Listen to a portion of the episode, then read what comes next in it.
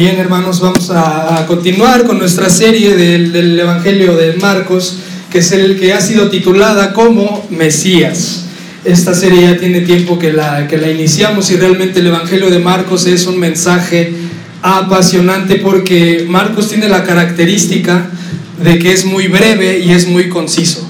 Eh, hay un término que se le denomina como evangelios sinópticos, que, son evangelios que prácticamente hablan exactamente de los mismos eventos en, durante el cual eh, Cristo estuvo en su ministerio aquí en la tierra. Relatan lo mismo, esos son, se le conoce como evangelios sinópticos, que es Mateo, Marcos y Lucas. Eh, Marcos tiene esa característica de que es muy breve, de hecho de los cuatro evangelios Marcos es el que tiene menos capítulos. el Marcos se caracteriza por eso, porque es muy breve y es muy conciso. Eso no quiere decir que sea frío o que haya o que no relate plenamente lo que Cristo hizo, sino que, sino que Marcos nos muestra un Mesías muy activo un Mesías que llegó con autoridad a gobernar al mundo, que llegó a reinar y que llegó a conquistar. Esa es, la idea de Marcos y así nos presenta Marcos a ese Mesías que ya llegó y como, llegásemos a decir algunos, vino a lo que vino, vino a reinar y a mostrar su poder. Cristo mismo lo dijo, él dijo, yo vine a servir yo no, yo no vine a que me sirvieran, sino a servir y a dar, a mi, y a dar mi vida en rescate por muchos. Eh, así, a dar mi vida en rescate por muchos. ¿Cómo vemos esto reflejado en el Evangelio de Marcos? Los primeros 10 capítulos hablan de Cristo viniendo a servir y no a ser servido, y el resto de los, los otros cinco capítulos vemos al Mesías dando su vida en rescate por muchos. Ese es el panorama que nos, general que nos, da, que nos da Marcos. Hemos visto a lo largo de estas últimas semanas con nuestro pastor, con nuestro pastor eh, confrontaciones que tuvo Cristo con un grupo llamado los fariseos. Este grupo originalmente tuvo buena, buen origen, tuvo buena, bueno, estuvo bien intencionado. Ellos surgen en el periodo donde no hubo profeta en Israel, es decir, entre Malaquías y la venida de Juan el Bautista, que es el último profeta del Antiguo Testamento. Es en esos 400 años cuando surgen los fariseos con buenas intenciones, con buenas intenciones y de cumplir cabalmente lo que Dios había mandado en las escrituras. Era un buen grupo, pero como todo, si nosotros sacamos de la ecuación a Cristo nos vamos a desviar y eso fue lo que pasó con ellos. Ellos hicieron de su religión su justificación delante de Dios. Ellos creían que por cumplir porque sabemos que no, lo acabamos de ver en, la ley, que todos somos transgresores de la ley, pero ellos creían que con cumplir cabalmente la, ley, con hacer cabalmente de su religión eh, una serie de cosas, hacer con eso y se iban a justificar y se desviaron.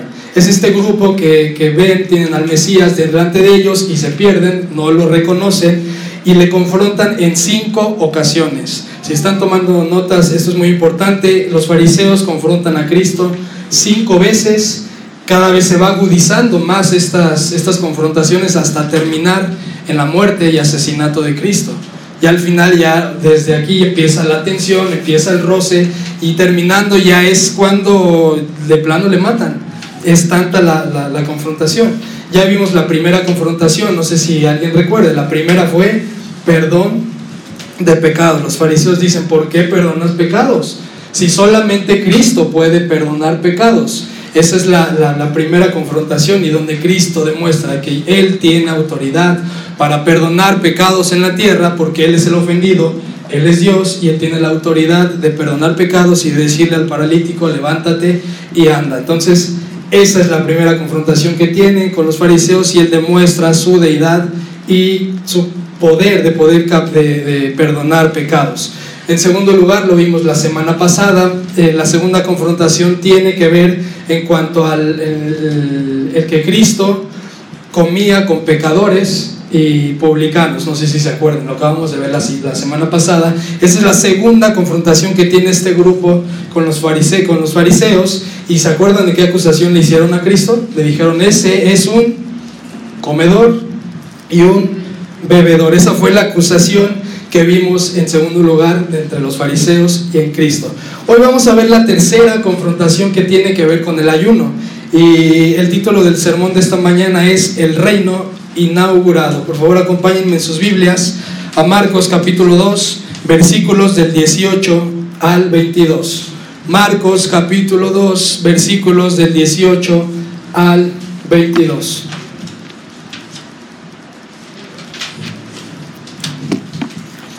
Incluso en sus Biblias dice ahí en el título, no recuerdo bien, pero tiene que ver algo con el ayuno. La pregunta acerca del ayuno, de una vez les adelanto, ese no es el tema, ese no es el enfoque principal que, el Espíritu Santo da en esta escritura, pero es, es como que la, la primera parte para ir hacia donde quiere ir Cristo. Pero les adelanto que el ayuno no es eh, el tema central de este, de este pasaje y es por ello que también el título no tiene que ver con eso, sino que es el reino inaugurado. Recordemos también que los subtítulos que están ahí en sus Biblias marcadas, esos no son títulos inspirados, esos son títulos que se pusieron con el paso de los años. Entonces, no se preocupen de que yo les voy a hablar acerca de un reino inaugurado y no tanto acerca del ayuno. Entonces, entendiendo eso, vamos a sus Biblias, por favor, Marcos capítulo 2, versículos 18 al 19. Dice así. Y los discípulos de Juan y los de los fariseos ayunaban y vinieron y le dijeron, ¿por qué los discípulos de Juan y los de los fariseos ayunan y tus discípulos no ayunan? Jesús les dijo, ¿acaso pueden los que están de bodas ayunar mientras está con ellos el esposo? Entre tanto que tienen consigo al esposo no pueden ayunar, pero vendrán días cuando el esposo les será quitado y entonces en aquellos días ayunarán. Nadie pone remiendo de paño nuevo en vestido viejo, de otra manera el mismo remiendo nuevo tira de lo viejo y se hace peor la rotura. Versículo 22. Y nadie echa vino nuevo en odres viejos, de otra manera el vino nuevo rompe los odres y el vino se derrama. Los odres se pierden, pero el vino nuevo en odres nuevos se ha de echar. Vamos a orar, hermanos. Padre, nos acercamos a ti en nuestra debilidad para reconocerte como Señor, como todo soberano, que quieres revelarte a tu pueblo, a tu iglesia, revelarnos tu palabra. Gracias por el privilegio de poder estar aquí en esta mañana, de abrir tu palabra, de escucharla, de que traiga iluminación y guía hacia nuestras vidas, edificación para los que hemos creído en Cristo, consuelo en medio de la aflicción y que también traigas vida a todos aquellos que aún en esta mañana están lejos de este reino inaugurado por medio de Cristo. Ayúdanos a entender este pasaje, ayúdanos a quitar toda la distracción, todo lo que haya en nuestro corazón que ya se haya predispuesto a no poner atención a lo que tú tienes que decirnos en esta mañana. Quita de todos, de, todos nuestros corazones todo eso que está estorbando para poder ver la hermosura de tu palabra revelada en este texto, porque te lo pedimos en nombre precioso de tu Hijo, nuestro Señor Jesús. Amén. Amén. Las Torres Gemelas fueron un ícono de la construcción moderna en el siglo XX. Las Torres Gemelas fueron construidas más o menos por el 1968 aproximadamente y fueron un ícono de orgullo y alegría nacional en los Estados Unidos. Todo era alegría por medio de este, de este ícono. Se hacían tarjetas, se hacían llaveros, era una imagen representativa de lo que era Nueva York. Eh, todo iba bien hasta ahí de, de, alegría y orgullo nacional, hasta que sucedió algo trágico 13 años después, el 11 de septiembre del 2001. Ya la mayoría de aquí no somos tan jóvenes, entonces creo que todos recuerdan este evento del 11 de septiembre del 2001. Para que echen cuentas, en ese tiempo yo estaba en tercero de primaria y todavía recuerdo que antes de irme a la escuela, era noticia nacional, era noticia que, que había habido un ataque terrorista y, y estaba, estaba todo eh, colapsado, había caos, había gritos, había inseguridades. Entonces esta fue una, una, una, noticia internacional que trajo aflicción, que trajo dolor, que trajo luto y tristeza, no solamente en Estados Unidos, sino a nivel mundial. Trece años después, el 3 de noviembre del 2014, eh, en, en, donde estaban estas construcciones, estas torres, levantan lo que se le conoce como la Torre Libertad, que es la que está en pantallas, y de nuevo surge este sentimiento, este, esta alegría, este orgullo nacional de decir, eh, nos levantamos a pesar de lo que pasó hace 14 años con el ataque terrorista. Todo era alegría, de nuevo, eh, felicidad, orgullo nacional, fiesta y demás. Eh, palabras de, felicidad, de exaltación. El arquitecto, que era el arquitecto, lo tenía que decir, declaró, la vista de la nueva Torre Libertad no solamente es la mejor vista de Manhattan, sino que es la mejor vista del mundo. Eh, obviamente estaba lleno de felicidad de, lo que había hecho y esa es la vista que se ve desde la Torre de, la Libertad. Y de nuevo surge esta, esta, esta felicidad, esta, esta alegría nacional por el nuevo, eh, la nueva construcción que se había levantado. ¿A qué voy con todo esto? A que vemos una transición de alegría con las primeras torres, después se cae, luto, tristeza, de nuevo alegría con las nuevas torres, y es un, eh, una, como que un laberinto de emociones hacia arriba, hacia abajo, el cual se ha vivido en esa, en, el cual se vivió en, en, Estados Unidos, en la parte de Nueva York, y en cierto sentido este, este ritmo de emociones, alegría, tristeza, tiene mucho que ver con el pasaje que vamos a ver en esta mañana, y tiene mucho que ver con el panorama general que vemos revelado en las escrituras. Recuerden que las escrituras, la, Biblia es un, es un compendio de libros, es el libro conformado por 39 libros en el Antiguo Testamento y 27 libros en el Nuevo Testamento. Y vemos un mensaje general que es redención. Pero para, para que nos quede un poco más claro, y les hice una, una tabla, si los que, los que tomen notas la pueden anotar, que nos habla de, la, de, este, como de esta montaña de emociones que vemos en, la, en las escrituras, en el mensaje revelado del, del, Dios que vemos por medio de Jesucristo. El número uno es creación, Génesis 1 vemos en el principio creó Dios los cielos y la tierra. Vemos aquí alegría, Dios hace su creación, pero cual vemos en la montaña rusa, ¿cuál es la otra emoción? Génesis capítulo 3, la caída. El hombre desobedece y el hombre peca contra Dios y no puede cumplir la ley de Dios, que es un anuncio. Esa, esa, esa caída es un anuncio de todo lo que vemos eh, a lo largo de todas las escrituras. Dios se presenta a Adán y Eva, les da una ordenanza, no la pueden cumplir, no puede venir el reino, no se puede inaugurar el reino. Y eso pasa con todos los que vemos a lo largo de todas las escrituras. Más adelante viene Abraham, eh, estamos en las tardes estudiando estos personajes del, del, libro del Pentateuco, vemos a Abraham que ahora sí, por medio de Abraham vamos a, a tener la bendición. ¿Y qué pasa? Abraham cae. Otra vez no se puede inaugurar el reino. Y así lo vemos a lo largo de toda la historia de la Biblia.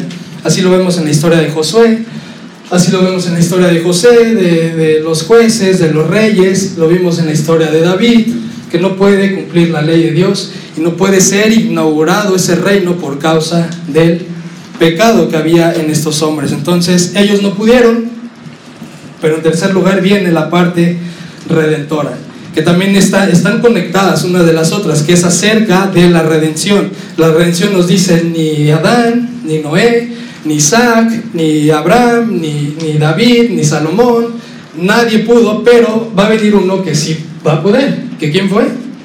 Cristo. Esa es la parte redentora que nos da el panorama, que nos da las escrituras. Pero aún no está completamente consumado ese reino que vino a establecer Cristo. Entonces estamos en esa tensión y en ese cuarto lugar que es la consumación, donde este reino ya va a ser totalmente, va a ser totalmente inaugurado, totalmente eh, ejercido, totalmente pleno y ya no va a haber pecado en, ese, en esa condición, ya estando con el rey y así estaremos por el resto de la eternidad, que es lo que nos revelan las escrituras como consumación. Ese es el, más o menos el panorama que nos da la, la escritura acerca de qué habla ese libro, ¿no? de qué se trata ese mensaje del Dios que se revela en las escrituras. Actualmente estamos entre redención, entre redención y entre consumación. Estamos en esa, en esa montaña rusa todavía de emociones de que ya tenemos el gozo de que Cristo nos ofrece reconciliación y perdón por, por medio de su sacrificio para llevarnos y presentarnos santos y sin mancha delante de Él, pero aún tenemos aflicciones, aún vemos y nos damos cuenta, eh, estamos cansados, eh, nos enfermamos, tenemos problemas, este, nos deprimimos. ¿Por qué? Porque hay esta tensión todavía de que no estamos plenamente en esa consumación futura que vendrá más adelante con el reino pleno. Hay todavía tensión, aún, aún aún no, es, no está completado lo que, lo que Cristo vino a hacer. Y es lo que vemos esta tensión en Romanos capítulo 8, versículo 18, está en sus pantallas, que dice así, pues tengo por cierto que las aflicciones del tiempo presente, es decir, en este momento que estamos, no son comparables con la gloria venidera que nosotros ha de manifestarse. Tiempo futuro, está de nuevo esta tensión. Presente, aflicciones, futuro, eh, eh, gozo. No se compara con el gozo venidero que ha de venir más adelante. ¿Qué nos, qué nos eh, enseña? ¿Qué nos enseña esto? Que tenemos problemas presentes, sí, pero esos son abrumados por el, por el gozo eterno que tenemos en Cristo.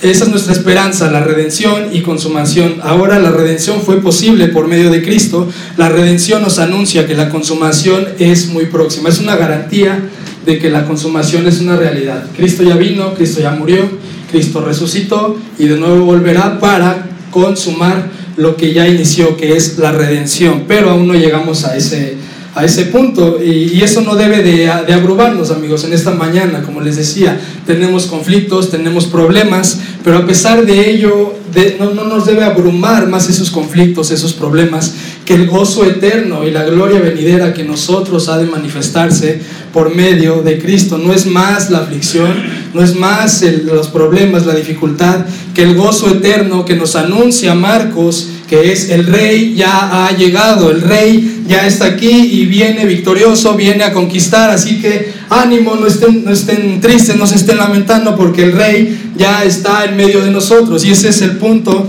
principal de este sermón. Dios quiere que nuestra vida sea totalmente consumida por el gozo de su reino que ya ha sido inaugurado. Y eso es lo que vemos a lo largo de todo el Evangelio de Marcos. Un rey muy activo, un rey muy conquistador que va de victoria en victoria. Y así lo anunció, como decimos, como pudiésemos decir. Eh, Cristo vino a lo que vino, no vino a vacilar, sino como un rey que vino a triunfar. Lo vimos al inicio en Marcos capítulo 1, versículos del 14 al 15, están las pantallas. ¿A qué vino Jesús? Jesús vino a Galilea predicando el Evangelio del reino de Dios. Ese era su motivo de Cristo, predicar el Evangelio del reino de Dios, diciendo que el tiempo se ha cumplido y el reino de Dios se ha acercado. Ya el reino fue inaugurado por medio de Cristo, por medio de su primera venida. ¿Cuál es la ordenanza? No, no, es sugerencia, es ordenanza. Arrepentíos y creed en el Evangelio. Si tú en esta mañana estás sin Cristo, eso es para ti. Arrepiéntete y cree en el Evangelio. Si estás ya en el Evangelio, has, has, creído en el Evangelio de Cristo, no vivas ignorando ese reino que ya ha sido inaugurado, que es el error que cometieron este, este grupo de fariseos de ignorar el reino ya inaugurado por medio de la venida de Cristo. Y ese es el punto número uno de este sermón. El reino ignorado. Versículo 18, todos por favor acompáñenme en sus Biblias, Marcos capítulo 2, versículo 18, parte A. Y dice, y los discípulos de Juan y los de los fariseos ayunaban y le dijeron, aquí está hablando de dos grupos. Los discípulos de Juan, está hablando de Juan el Bautista, y los de los fariseos no eran directamente los fariseos, sino eran discípulos de los fariseos. Vean este contraste de, entre, entre ellos de, de, ir hacia Jesús. Aquí hay una inconformidad de entrada. Ellos ayunaban de tiempo presente, van a Jesús a mostrar su inconformidad. Ellos mientras ayunaban, recordemos el contexto inmediato que tenemos antes y que vimos la semana pasada.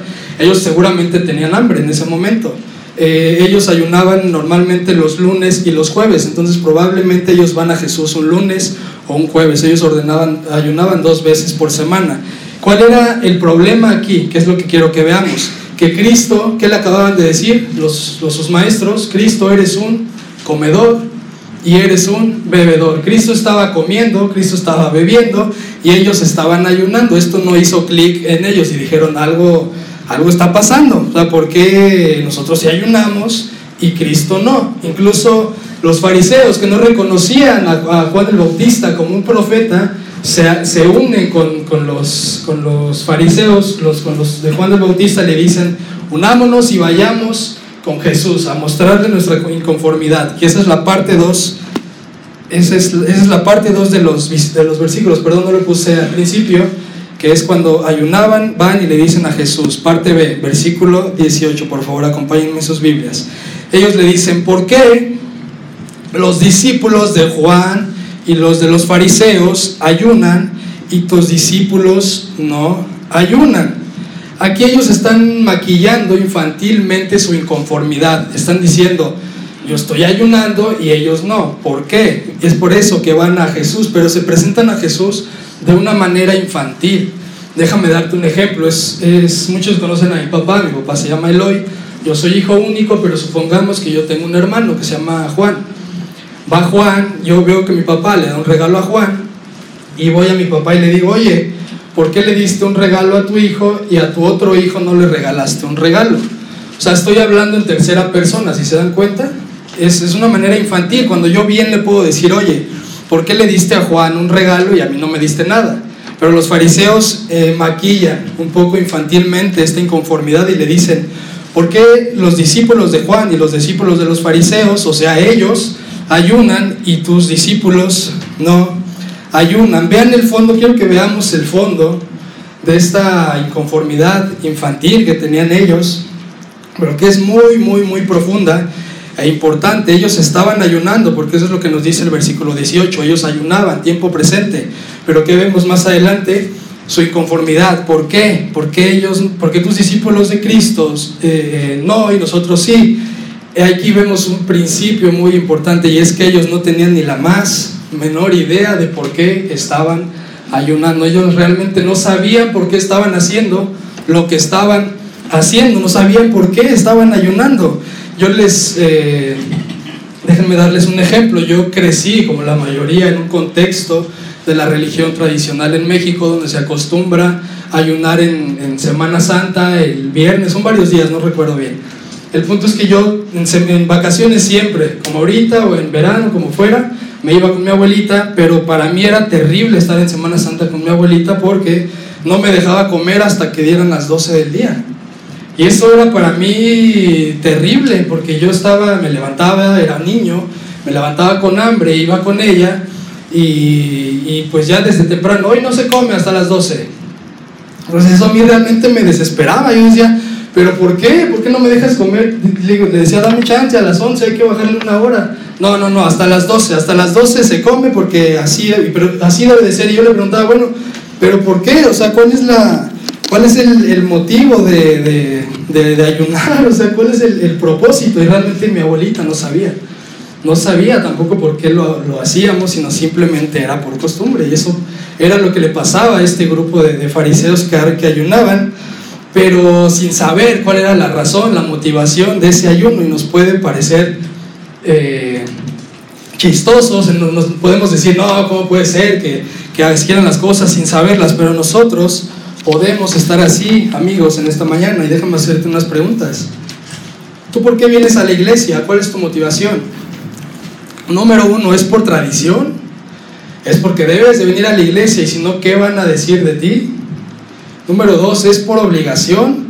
Esto no pasa tanto en adultos, esto pasa más en, en jóvenes. Vienes por obligación, porque tus papás te traen, porque si no, no te van a dar permiso de hacer tal o cual cosa. Esa es tu motivación, por obligación es por distracción, porque está padre el ambiente, porque el café está, está rico, porque los hermanos son buena onda, porque el pastor predica bien, pero es para distraerme, no tengo algo mejor que hacer los domingos por la mañana, entonces voy a la iglesia. ¿Es esa tu motivación?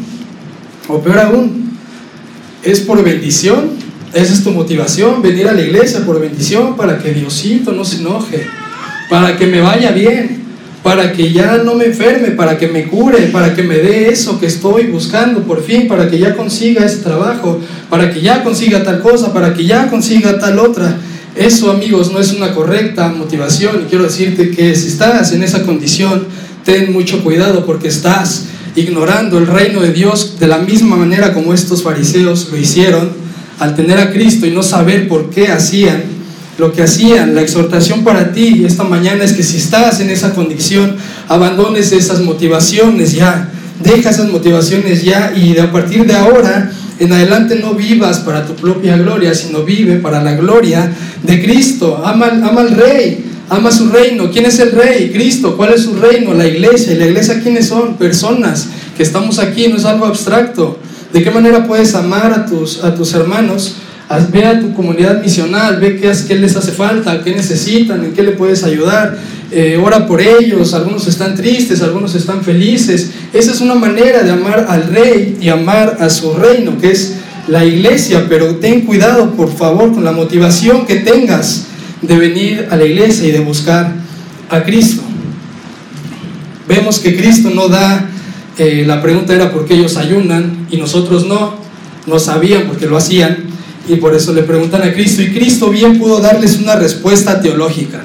Hubiese sido muy fácil darles una respuesta teológica, pero Cristo apunta hacia el corazón, no hacia el intelecto, porque Él les pudo haber dicho, a ver, me están preguntando por qué no ayunan, vayan a Levítico 16.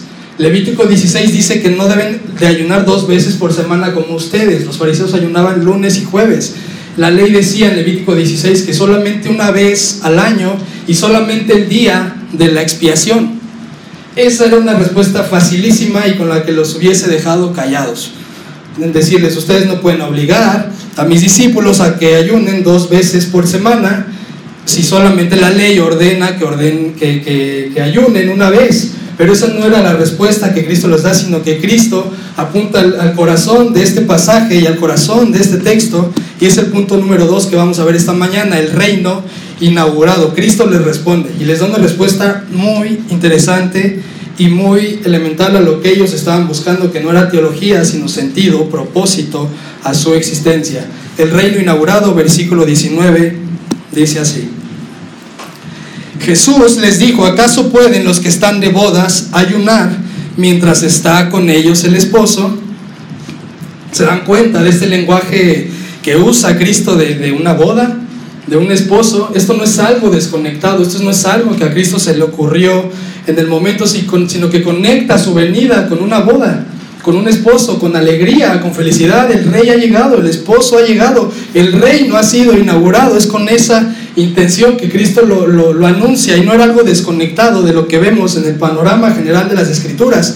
Cuando Cristo da esta, este ejemplo del esposo y la boda, los fariseos debían haber inmediatamente haber captado cuál era el mensaje detrás de lo que Cristo decía, porque era un ejemplo que ya estaba escrito en el Antiguo Testamento, Isaías capítulo 54, versículos del 4 al 8, están las pantallas y dice así, no temas, pues no serás confundida, y no te avergüences porque no serás afrentada, sino que te olvidarás de la vergüenza de tu juventud y de la afrenta de tu viudez no tendrás más memoria, porque tu marido es tu hacedor, Jehová de los ejércitos es su nombre, y tu redentor, el Santo de Israel, Dios de toda la tierra, será llamado. Atención con el siguiente versículo.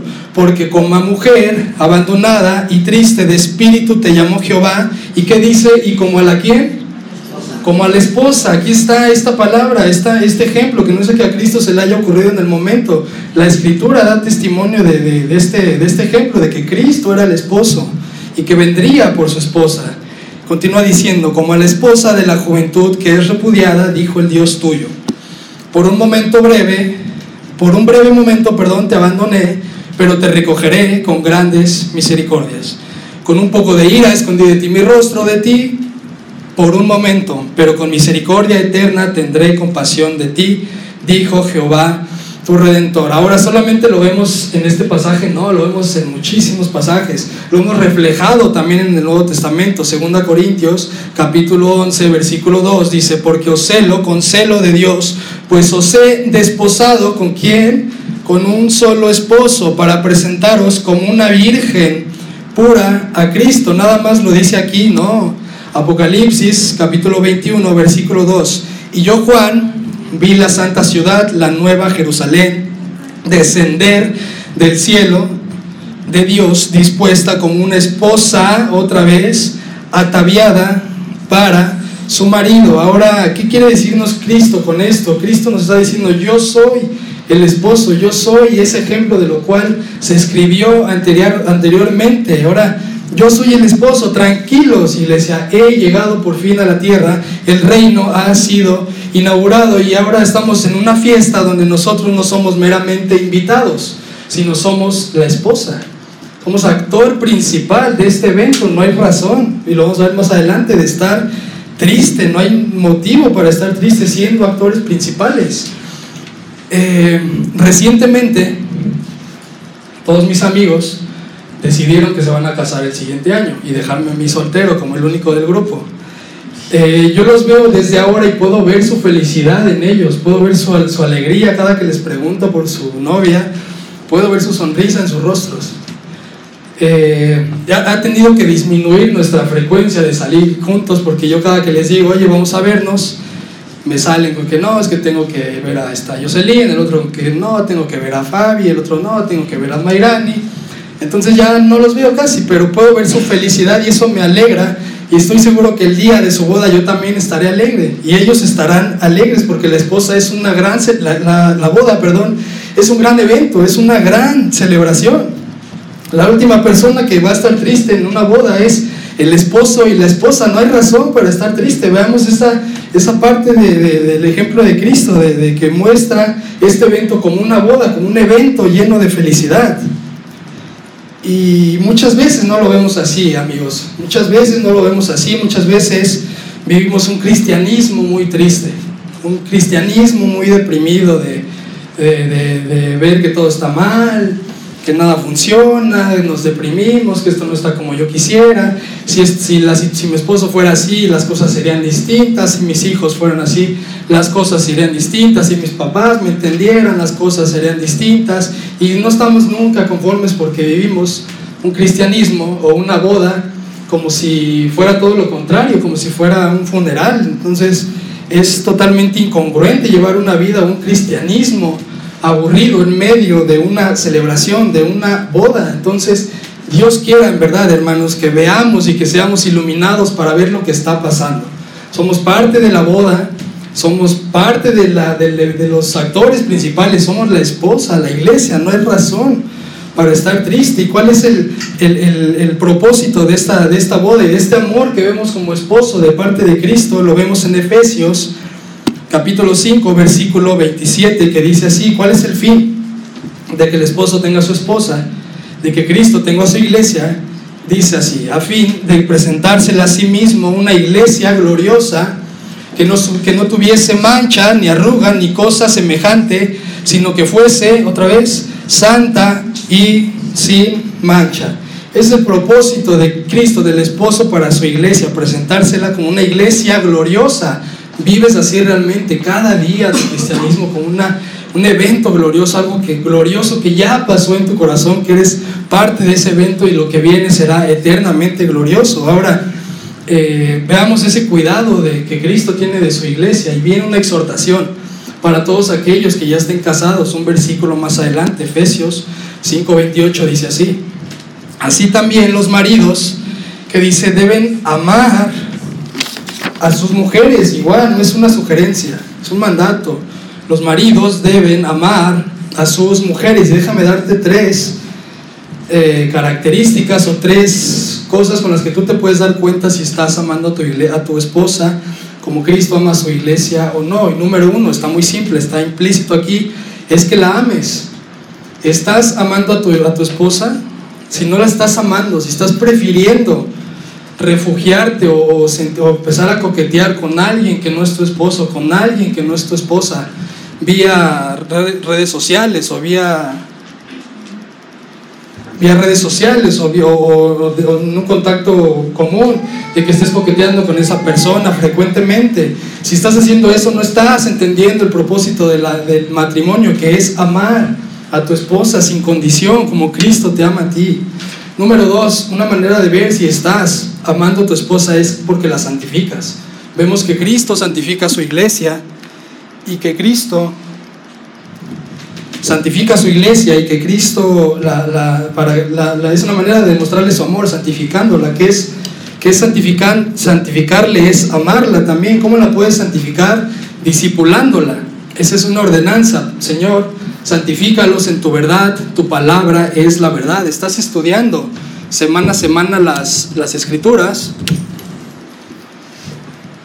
Si no lo estás haciendo, te animo a que lo hagas, amigo. Esa es una, parte primordial de lo que es santificar a tu iglesia, a tu esposa que le estás discipulando. Nosotros aquí tenemos iglesia en casa. Iglesia en casa es una sugerencia para que tú disipules a tu esposa, a tu familia, eh, eh, porque es una, ordenanza, es lo que vemos reflejado aquí en, este, en este pasaje.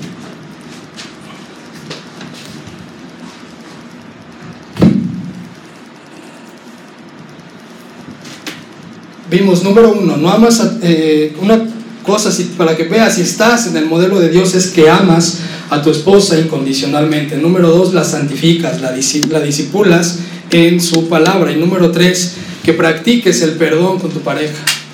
Tu persona, tu esposo, tu esposa es una persona pecadora, es una persona que falla, pero una manera de demostrarle que estás en ese modelo bíblico de Cristo, esposa, de Cristo iglesia, esposo, esposa, y tú aplicándolo a tu vida general es que practicas el perdón con esta persona que frecuentemente falla.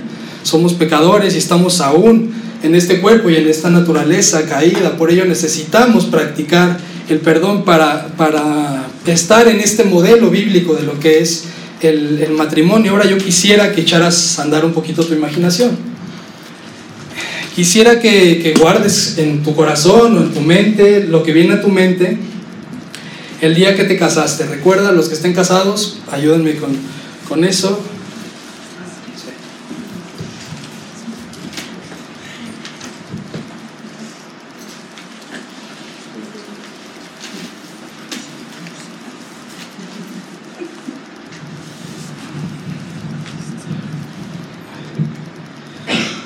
Hermanos, fallas técnicas, vamos a tener que correr al de audio. ¿Qué soy yo?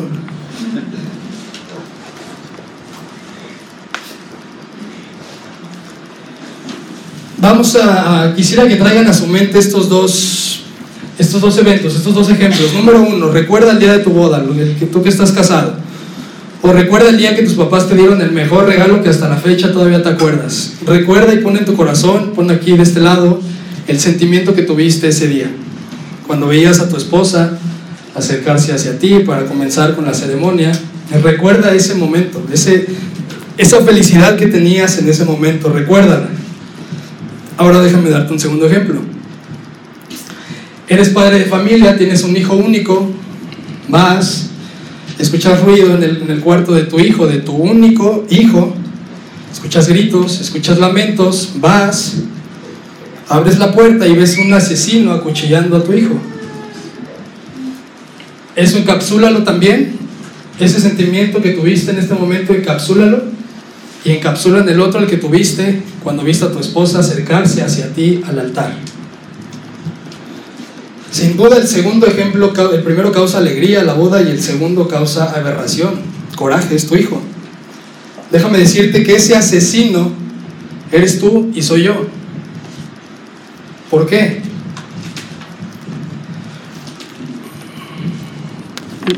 El, hijo no tenía ninguna necesidad de morir, Cristo. Sin embargo, siendo el único hijo, viene y muere por causa de nosotros. Nosotros somos el causante, nosotros somos el origen de esa, de esa, de esa muerte. Él es el que murió en tu lugar y en mi lugar. Sin embargo, imagina a Dios cuando ve este evento, va hacia el cuarto, hacia donde está el asesino, ve a su hijo ensangrentado y lo que el sentimiento que Dios tiene hacia el asesino, hacia ti y hacia mí, es como el esposo que ve a su esposa el día de su boda. Nosotros sentimos coraje, nosotros sentimos aberración ante el asesinato de nuestro hijo, pero Dios, vean qué grande Dios tenemos, que Dios nos ve como un esposo viendo hacia el altar cómo se acerca su esposa. Ese es el Dios de grandes misericordias, de gran gracia que se revela a nosotros y que nos ofrece reconciliación por medio de Cristo. Puedes ver ese gran amor que no nos paga conforme a nuestras iniquidades, sino que al contrario extiende su misericordia. Nosotros somos ese asesino, tú eres ese asesino, tú debías de pagar el precio de tu pecado, no el hijo. Sin embargo, Dios se muestra como ese esposo amoroso que no le reprocha nada a su esposa y que la ve santa, que la ve perfecta y aún así está dispuesto a seguirla amando, a seguirla santificando y a seguir practicando el perdón, porque Cristo ve a su Hijo por medio nos, ve, nos, ve, ve a Cristo en nosotros por medio del sacrificio que Cristo hizo en la cruz. Esto no crees que sea motivo de gozo, que sea motivo de querer amar a Dios, de querer servirle, no de una manera triste, no de una manera de que no me queda de otra, tengo que ir a la iglesia, tengo que leer mi Biblia, como si fuera una gran carga, ¿no? O sea, ve, el otro lado, tenemos un esposo amoroso que nos ve con grande amor a pesar de nuestras incapacidades, a pesar de nuestro pecado cada día, todos los días y que diario le demostramos de que no lo amamos realmente como deberíamos amarlo. Pero Él nos ama y permanece como ese esposo, enamorado como ese esposo que nos ama eternamente. Lo vemos así en Jeremías 31, versículos del 3 al 4. Dios, Yahweh, se manifestó a mí hace ya mucho tiempo diciendo, con amor eterno te he amado, por tanto te prolongué mi misericordia.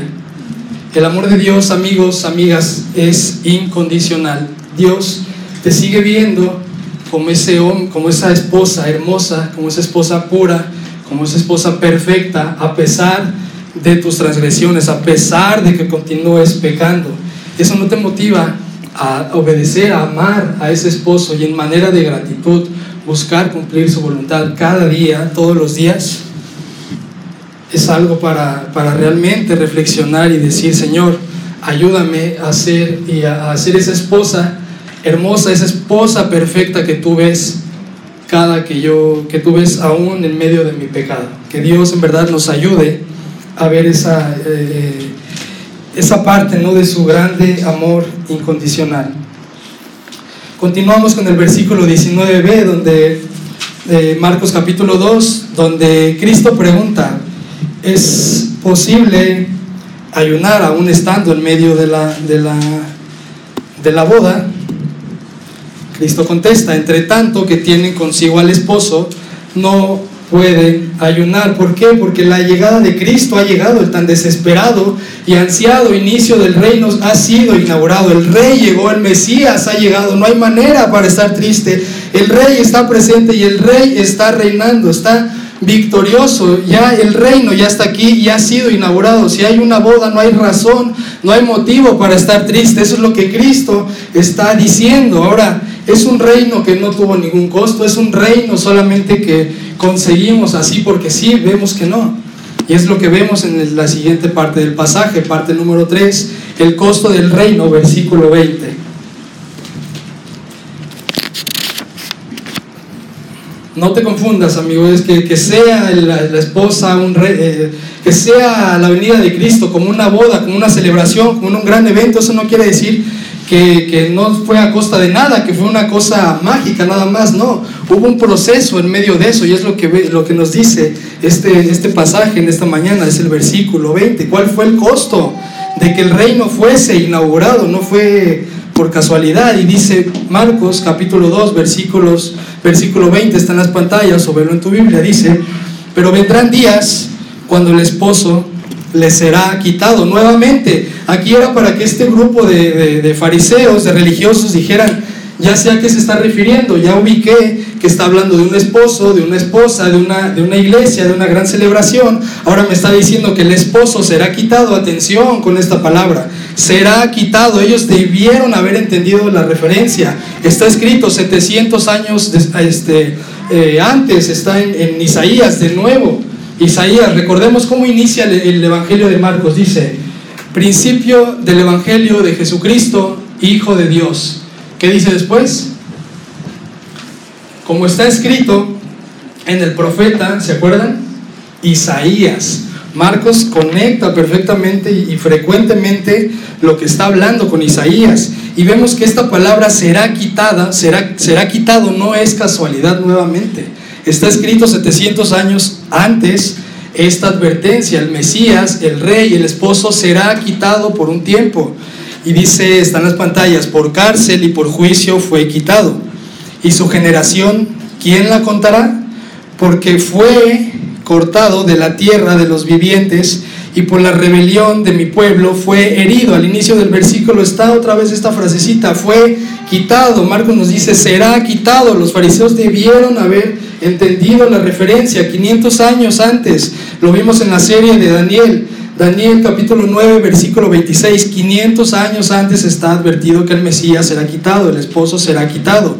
Dice, y después de las 62 semanas se quitará la vida al Mesías otra vez, se quitará la vida al Mesías, estaba escrito amigos, es lo que quiero que veamos y ellos debieron haber entendido la referencia, los religiosos. Ahora es, hay más pasajes, ahorita no podemos verlos todos, pero el primero, 1500 años antes, está en Génesis capítulo 3, versículo 15, el Mesías iba a sufrir, el Mesías, eh, eh, el, que está la promesa de, él, de herir la cabeza de la serpiente y la serpiente herir el calcañar, que es el sacrificio de, Cristo en la cruz. O sea, vemos esta, este, este mensaje conectado a lo largo de toda la escritura. No es algo que a Marcos y a Cristo se le haya ocurrido en el momento, pero ellos no entendieron la referencia.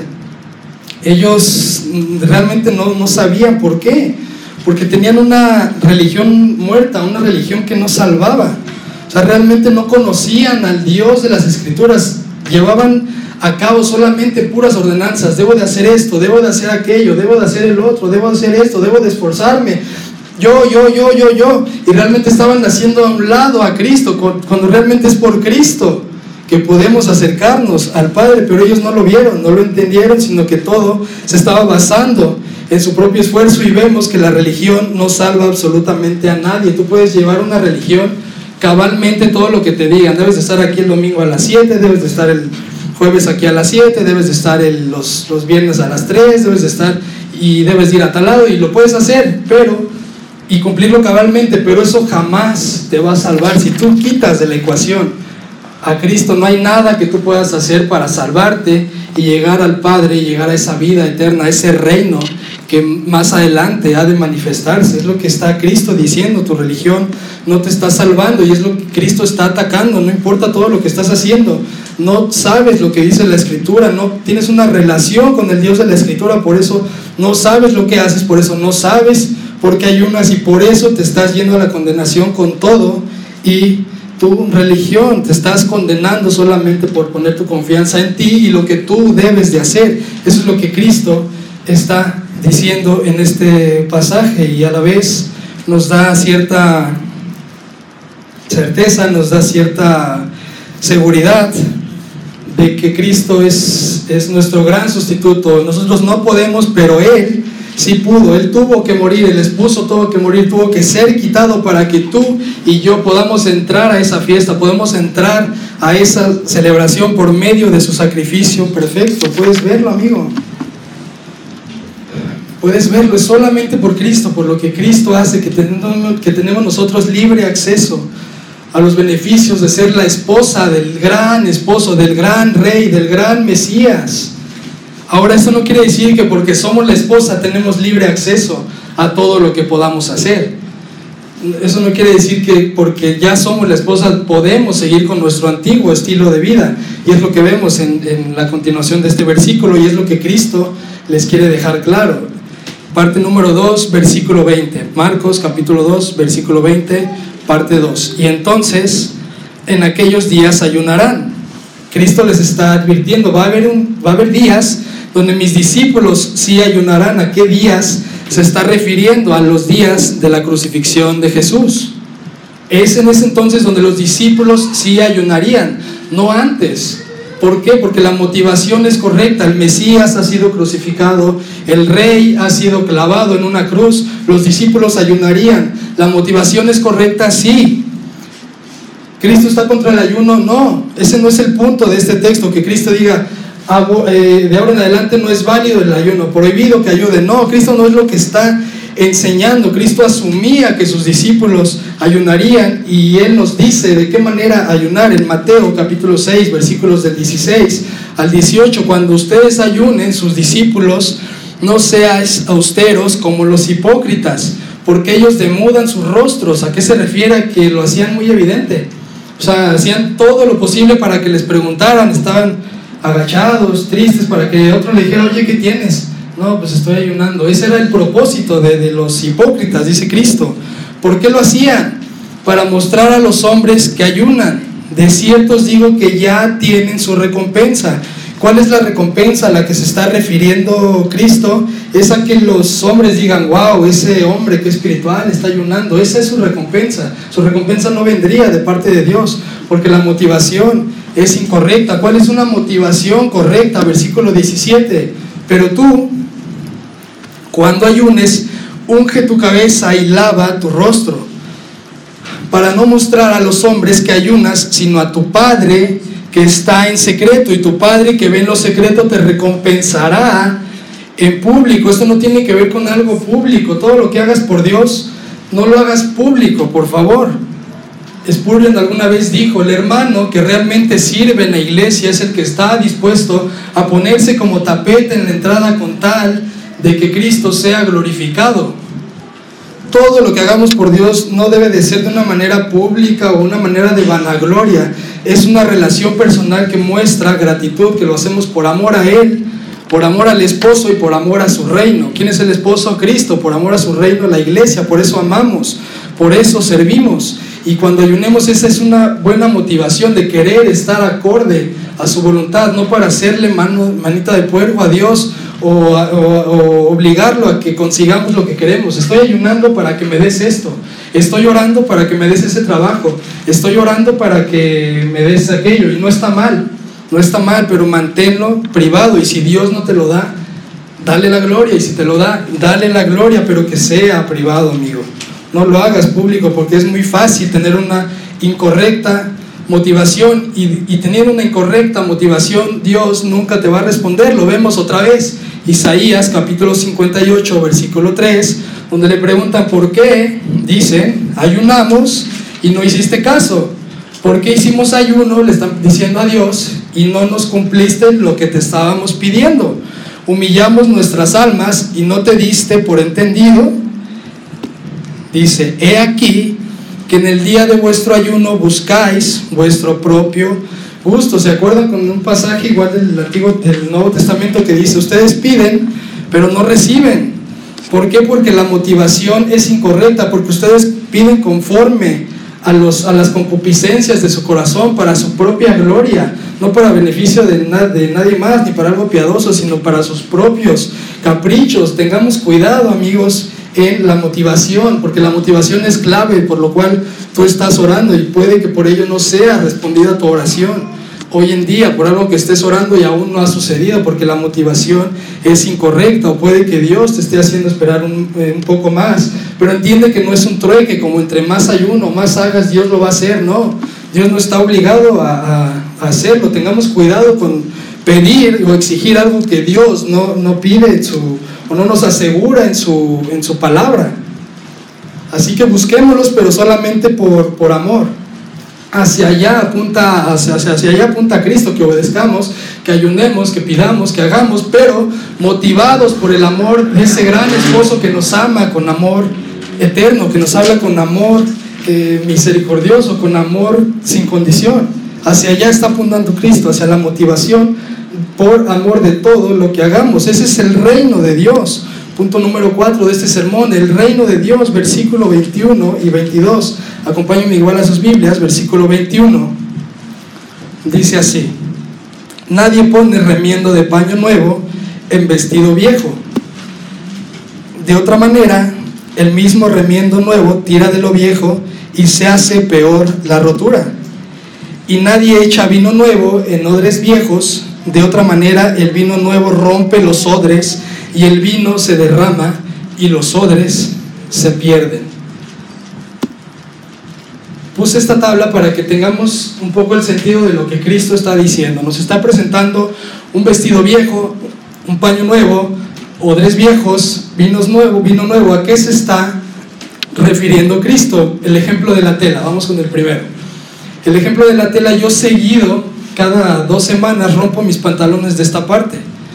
Es muy, muy, muy frágil, no sé qué pase, pero siempre los estoy rompiendo. Entonces lo que yo hago es que agarro, los tiro a la basura y a los 15 días ya están colgados en mi cuarto con un parche, porque mi papá siempre anda viendo todo lo que tiro para recogerlo y arreglarlo. Entonces, ¿qué, pero ¿qué pasa? Nuevamente el parche se abre ¿Por qué? Porque es, ese, ese parche nuevo ya no hace con la, con la tela nueva. La tela, el parche cuando lo lavas se estira. Entonces eso jala la tela vieja y hace que se vuelva a romper eh, la tela. Entonces eso es lo que está diciendo Cristo. De igual manera con los odres. Los odres para el vino, tú pones vino en, en un odre. Ese odre se expande, da hasta toda su capacidad, vacías ese vino y esa es la función que cumple el odre. El odre ya se extendió, ya no te puede dar más. Si tú le echas odre nuevo, si tú le echas vino, perdón, a ese odre viejo, el odre se va a romper porque ya estiró, ya dio lo que tenía que dar y el vino se va a derramar. Eso es lo que Cristo está enseñando con estos pasajes y hacia dónde apunta. Dios no es ese parche, Dios no es ese vino viejo, ese odre viejo que viene a mejorar lo que ya está anteriormente. Cristo no es ese suplemento de, algo más.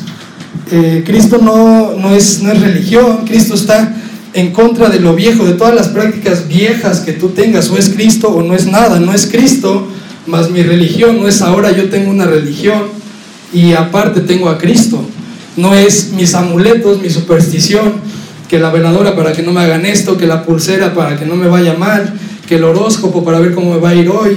Más Cristo, no, eso no está diciendo Cristo, es Cristo o Cristo, tu confianza está puesta en Cristo o no está puesta en Cristo, no es algo más Cristo, tampoco en tus obras, tú no puedes descansar en decir todo lo que estoy haciendo por la obra, todo lo que estoy haciendo por mi familia, el día que yo muera Dios me va a bendecir, no, no, no, no, no son tampoco tus obras más Cristo, es Cristo todo suficiente para salvarte por lo que Él hizo en la cruz. Él no vino a mejorar lo viejo, sino vino a hacer las cosas completamente nuevas. No hay medias tintas. Esto es desafiante, pero a la vez es alentador. Desafiante, ¿por qué? Porque esto debe de tener una consecuencia en todas las áreas de tu vida. Entregas todas tus áreas de tu vida a Cristo, a Dios, o no las entregas. No hay, yo a Cristo si entrego esto y de esto yo me hago cargo, no. Pues confías plenamente en Cristo o no confías plenamente en Cristo y en su Evangelio, en su reino que Él ya vino a inaugurar. ¿Qué es el Evangelio? El Evangelio del reino de Dios no es una lista de cosas que debes hacer para ganar su favor, sino el Evangelio es un anuncio de lo que Cristo ya hizo en la cruz por ti. Aprende, aprendamos iglesia, a descansar en eso, no tenemos que hacer nada. Al contrario, todo lo que hacemos lo hacemos ya por gratitud de lo que Cristo ya hizo en la cruz. Cristo no vino a mejorar lo viejo, sino vino a hacerlo todo nuevo. ¿Por medio de qué? Por medio de su gracia. ¿Qué es la gracia? La gracia es lo nuevo que Dios nos da para transformarnos del viejo al nuevo hombre. ¿Cómo lo vemos esto reflejado en las Escrituras? 2 Corintios capítulo 5, versículo 17. De modo que si alguno está en Cristo, que dice, nueva criatura es. No es que, no es que Cristo trabaje con lo viejo, Él hace algo completamente nuevo. Las cosas viejas pasaron, he aquí, todas son hechas nuevas. ¿Qué nos está diciendo esto? Es una advertencia en cierta manera también de que Dios nos hace nuevas criaturas. ¿Y cómo te puedes dar cuenta que tú has sido una nueva criatura? Es si amas a Cristo más que a tu pecado. Si sigues amando más tu pecado que a Cristo, que cumplir su voluntad, que a Él, que a su iglesia, aún sigues muerto en tus, en tus pecados y transgresiones, aún sigues en esa vieja transformación, aún eres ese odre viejo, aún eres esa, esa tela vieja, si aún sigues viviendo de la misma manera que antes sin conocer a Cristo, que haces todo mecánico, haces vienes a la iglesia por las motivaciones que vimos anteriormente, para que no te vaya mal, para bendición, para que no te enfermes, pero realmente no es por amor, por amor a ese esposo amoroso que vino y que te dice te amo eternamente. Si no te has visto, amigo, amiga, alguna vez en tu vida como un pecador, que merece el infierno, es una realidad que no estás dentro de la fe, no eres una nueva criatura, no eres salvo. Si no te has visto como un pecador merecedor del infierno y no has descansado plenamente que no es por lo que tú hagas, sino por lo que Cristo ya ha hecho. No se puede amar a Dios y amar tu mismo estilo de vida que antes. No se puede amar a Dios y amar cualquier pecado, amar la pornografía. No se puede amar a Dios y amar las borracheras, no se puede amar a Dios y amar las malas amistades, no se puede. Es Cristo quien consume completamente tu vida o no es nada. Es lo que Cristo está diciendo. continúa y termina con este, con este texto que dice, parte número 2 del versículo 22, pero el vino nuevo en odres nuevos se ha de echar. Cristo no es un amuleto, no te va a mejorar tu antigua manera de vivir o, va a decir, a ver qué puedo hacer con él, voy a tomar lo bueno y voy a quitar lo malo. No, Cristo lo que, dice es, voy a deshacerte todo, voy a, a quitarte todo lo que eres, todas tus motivaciones, porque no hay nada bueno en ti y voy a hacer algo nuevo para que ames de ahora en adelante lo que antes amabas el pecado. Si tú antes, o hablando de una manera más personal, yo antes amaba eh, eh, igual las fiestas, borracheras, eso era lo que yo amaba, pero viene Dios, renueva todo y ahora eso que amas es ahora eso que odias. Esa es una evidencia con la que tú puedes ver si estás en la fe, si eres, si el vino nuevo ha sido, ha sido derramado en tu odre nuevo, que es un cuerpo nuevo espiritual para ese, ese, ese esposo que va a venir por ese vino nuevo, que va a poner por ese odre nuevo, que su iglesia, para presentarla santa y sin mancha delante de él. ¿Cómo podemos concluir este mensaje? Si estás sin Cristo, el llamado es que no veas entrar al reino como algo imposible de lograr, como algo que solamente los iluminados o los entregados pueden alcanzar, no. De hecho, nadie lo puede alcanzar, ni tú, ni yo, ni nadie podemos alcanzar ese reino que ya ha sido inaugurado por Cristo y que va a ser perpetuo, lo vamos a ver más, un poquito más adelante. Nadie puede hacerlo, es por lo que Cristo ha hecho ya en la cruz. ¿Qué necesitas tú nada más? Ir a Cristo en arrepentimiento y fe. Y ese es el llamado si tú estás sin Cristo en esta, en esta mañana que vayas a Cristo en arrepentimiento y fe, dejes de amar más tu pecado que, que, a Dios y ames de ahora en adelante a ese Rey que vendrá con gloria y que ya está reinado con gloria y que reinará eternamente con nosotros. No dejes pasar más el tiempo viviendo lejos de este reino, amigo, amiga. Y si tú estás en Cristo, ¿cuál es el, el, el ánimo que yo te quisiera dar? Es que disfrutes cada día este reino inaugurado por lo mismo, no para alcanzar algún beneficio, sino porque ya eres ciudadano de ese reino, disfrutas vivir para ese reino, disfrutas buscar a ese rey revelado en su palabra, disfrutas orar con ese Dios revelado en su palabra. ¿Qué es la oración? La oración es el hombre hablando con su rey. ¿Y cómo nos responde ese rey? Por medio de su palabra. Cada que nosotros leemos su palabra, cada que, cada que nosotros vamos a buscarle, en su, en su palabra revelada es ese rey, ese Dios, ese esposo amoroso, hablándonos hacia nuestras vidas. Continúa buscando a ese esposo. No hay otro lugar donde puedas encontrar eh, consuelo en medio de la aflicción. No hay otro lugar donde puedas encontrar consuelo en medio del dolor. El dolor es temporal. El gozo que tendremos, con el que estaremos reinando eternamente con ese esposo maravilloso, será eterno. Él lo prometió, amigo. Él lo prometió, estaremos con Él eternamente, dice Ezequiel, capítulo 37, versículos del 25 al 27. Habitarán en la tierra que di a mi siervo Jacob, en la cual habitaron vuestros padres, en ella habitarán ellos, sus hijos y los hijos de sus hijos para siempre. Y mi siervo David, aquí obviamente no se está refiriendo a David, sino a lo que veíamos en Samuel, que a uno que vendría de la simiente de David, que es Cristo y mi siervo David será príncipe de ellos para siempre. Y haré con ellos pacto de paz, pacto perpetuo. Veamos esta palabra, pacto perpetuo. Tu salvación no se pierde si ya estás en Cristo, si ya eres parte de ese reino. No fue por lo que tú hiciste, sino por lo que el rey ya hizo, por lo que el esposo ya hizo. Y él no olvida sus promesas. Su pacto es perpetuo. No hay nada que tú puedas hacer para perder ese pacto perpetuo. Ya lo vimos, eso no es una licencia para hacer lo que quieras, sino que ahora lo que quieres hacer es su voluntad, glorificarlo, amarlo. Eso es lo que tú ahora quieres hacer. No tirarte al pecado porque el pacto es perpetuo. Eso es lo que está diciendo este texto. Su pacto es perfecto. Será con ellos y los estableceré y los multiplicaré y pondré mi santuario entre ellos para siempre. Estará en medio de ellos mi tabernáculo y seré a ellos por Dios y ellos me serán por pueblo. Tenemos un gran rey Amigos, hermanos, el reino ha sido inaugurado. Preparémonos porque viene el reino eterno. Vamos a orar.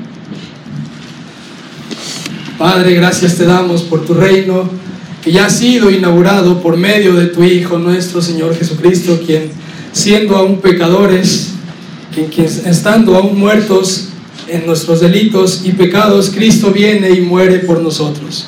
Gracias porque no depende de nuestras propias fuerzas, de nuestro propio esfuerzo para lograr ser partícipes de tu reino.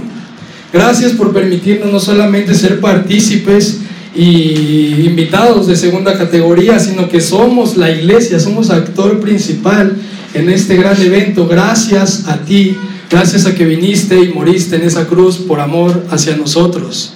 Gracias que no tenemos que hacer nada y gracias que todo lo que podemos hacer de ahora en adelante es en agradecimiento a lo que tú ya has hecho por nosotros. Ayúdanos, Padre, a vivir con esa verdad en nuestros corazones, en nuestras mentes, de saber que el reino ya ha sido inaugurado. Cuando vamos a ti en arrepentimiento y fe y creemos, nos haces una nueva criatura, somos nuevas criaturas, ciudadanos de tu reino ya inaugurado y estaremos contigo en tu reino que viene más adelante, un reino eterno. Gracias por esa esperanza que encontramos en Cristo y en nadie más. Sea tu Hijo glorificado por siempre. Nos acercamos a ti a darte gracias en el nombre de Cristo Jesús. Amén.